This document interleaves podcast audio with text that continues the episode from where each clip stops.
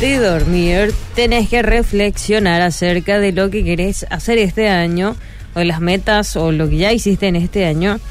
Y vos sabés que al reflexionar, siempre a la noche eh, nos sentimos un poco tristes, un poco de dolor. En vez de barrer los sentimientos debajo de la alfombra, o sea, solamente ignorarlos, tenemos que elegir eh, la libertad que nos ofrece el perdón. El primer paso hacia el perdón es la rendición.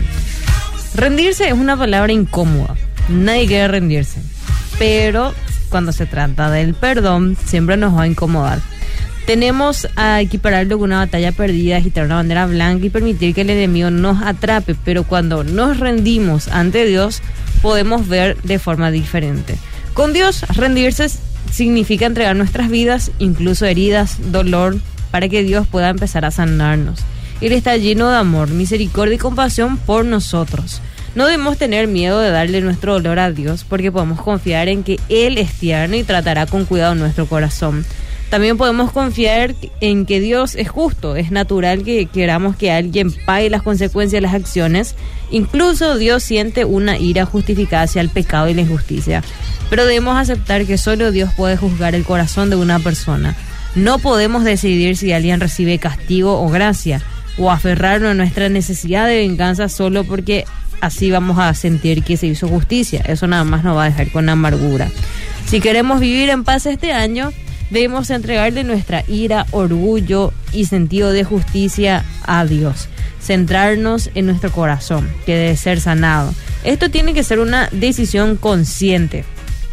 Yo conscientemente entrego a Dios mi dolor, deseos de control, deseo de justicia, mi orgullo a sus pies y pedir que sea Él el que empiece a orar dentro mío. Cuando reconocemos que necesitamos ayuda es el primer paso para recibir sanidad. Como seguidores de Cristo, el perdón es algo que hacemos todos los días, incluso cuando no queremos hacerlo. Cuando trabajamos el perdón, debemos rendir el mismo dolor a Dios en todas las ocasiones. Cuando aparecen viejos sentimientos, debemos perdonar una y otra vez hasta que ya no nos afecte. Y esto es posible con la gracia de Dios. Ahora, el perdón no significa que lo que pasó esté bien. No significa que permitamos que las personas vuelvan a herirnos o sigan haciéndolo. Y no significa necesariamente tener una conversación cara a cara con la persona que nos hizo pasar ese sufrimiento para poder perdonar totalmente. Es un reconocimiento en un momento en que solo entre vos y Dios se puede hacer. Se trata de invitarlo para que Él pueda sanar tu corazón. No traiga las ofensas y el dolor del año pasado a este. Si hay algo que necesites perdonar, toma un momento para orar y rendirlo a Dios y pedir su ayuda y confiar en los resultados que Él tiene para vos.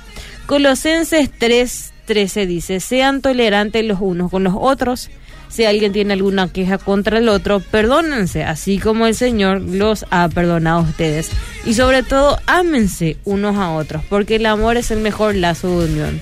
Ustedes fueron llamados a formar un solo cuerpo, el cuerpo de Cristo. Dejen que la paz de Cristo gobierne sus corazones y sean agradecidos. Estoy muy cansado, pero seguiré luchando. Es una pelea en la que no hay que rendirse jamás.